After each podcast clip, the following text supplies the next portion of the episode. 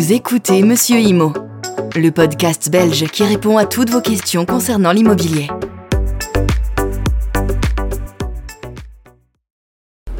Bonjour, c'est Monsieur Imo. Aujourd'hui, nous allons parcourir ensemble les grands changements à surveiller en 2024. Comme vous le savez, le secteur immobilier connaît souvent des évolutions majeures avec l'arrivée de la nouvelle année. Après une année 2023 agitée sur le marché immobilier, il est tout à fait naturel que toutes les attentions se tournent vers 2024. Entre l'augmentation du précompte immobilier, les ajustements des primes d'assurance incendie et d'autres modifications, examinons de plus près les changements qui attendent les propriétaires, locataires, acheteurs, vendeurs et investisseurs cette année. Commençons par aborder les nouveautés qui touchent tous les Belges, quel que soit leur lieu de résidence. La première nouvelle moins réjouissante concerne tous les propriétaires belges. Après une hausse record du précompte immobilier en 2023, il est estimé qu'une nouvelle augmentation d'environ 4% aura lieu cette année. Il est important de rappeler que le précompte immobilier est calculé en fonction du revenu cadastral indexé. De plus, les provinces, les agglomérations et les communes ont le droit d'augmenter ce montant de base avec les centimes additionnels. Dans la même lignée, on observe également une hausse du coût de l'assurance incendie. Bien que moins importante que celle de 2023, cette année, votre assurance coûtera tout de même 3,7% de plus.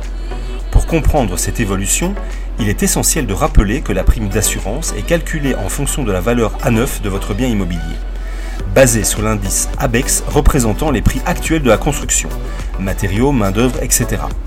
La hausse de l'ABEX cette année, due à l'augmentation des prix de matières premières, explique cette augmentation du montant de votre assurance habitation. Depuis le 1er janvier 2024, la signature d'un acte immobilier vous coûte entre 17 et 19% de plus. Cette augmentation s'explique par l'indexation des rétributions liées aux formalités hypothécaires. Bonne nouvelle cependant pour les acheteurs, les frais de dossier hypothécaire ont été revus à la baisse, passant de 500 euros les années précédentes à 350 euros cette année. Cette mesure devrait partiellement compenser l'augmentation des coûts liés aux actes immobiliers pour les futurs acquéreurs. Fin du bonus pour les résidences secondaires. Jusqu'au 31 décembre 2023, l'achat d'une résidence secondaire offrait un avantage fiscal intéressant. Une réduction d'impôt de 30% sur un montant maximum de 2350 euros pour l'épargne à long terme. Depuis le 1er janvier 2024, les acheteurs de résidences secondaires ne peuvent plus bénéficier de ce bonus. Cependant, il persiste pour les actes signés avant cette date. Autre changement, le taux réduit de TVA à 6% au lieu de 21% est maintenu jusqu'au 31 décembre 2024 pour les travaux de démolition et de reconstruction, à condition que ces travaux soient entrepris par un particulier et répondent à certaines conditions. Cependant, cette mesure n'est plus applicable aux professionnels du bâtiment. Changement relatif à la TVA des panneaux solaires, si votre maison ou appartement a moins de 10 ans, la TVA pour l'installation de panneaux solaires ou d'un chauffe-eau solaire est de retour à 21% en 2024. Cependant, les pompes à chaleur continuent de bénéficier d'un taux de TVA réduit, quel que soit l'âge de la construction. Nouvelle vérification liée à la déduction du loyer. Pour les locataires déduisant une partie ou la totalité de leur loyer en charge professionnelle, une nouvelle mesure demande désormais de fournir une annexe avec les coordonnées complètes du bailleur et des informations sur la location lors de la déclaration fiscale. Cette mesure vise à vérifier que le locataire n'utilise pas le bien à des fins professionnelles sans le consentement du bailleur et s'assurer que le bailleur déclare correctement les revenus locatifs. Passons maintenant à deux nouveautés pour les propriétaires et bailleurs de biens immobiliers situés en Wallonie. Tout d'abord, le compteur individuel électrique et gaz obligatoire. Depuis 2008, l'installation d'un compteur individuel pour l'électricité et du gaz, lorsque cela s'applique, est obligatoire lors de la construction et de la rénovation d'une maison ou d'un immeuble. À partir du 1er janvier 2024, cette obligation s'applique à tous les bâtiments qui ne sont pas encore équipés de tels compteurs.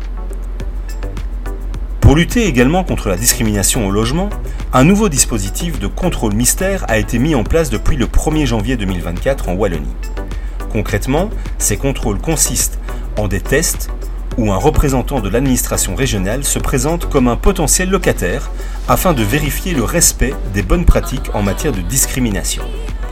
Ce dispositif a pour objectif de détecter toute forme de discrimination, que ce soit lié aux revenus, à des critères raciaux, etc dans le processus de sélection des locataires.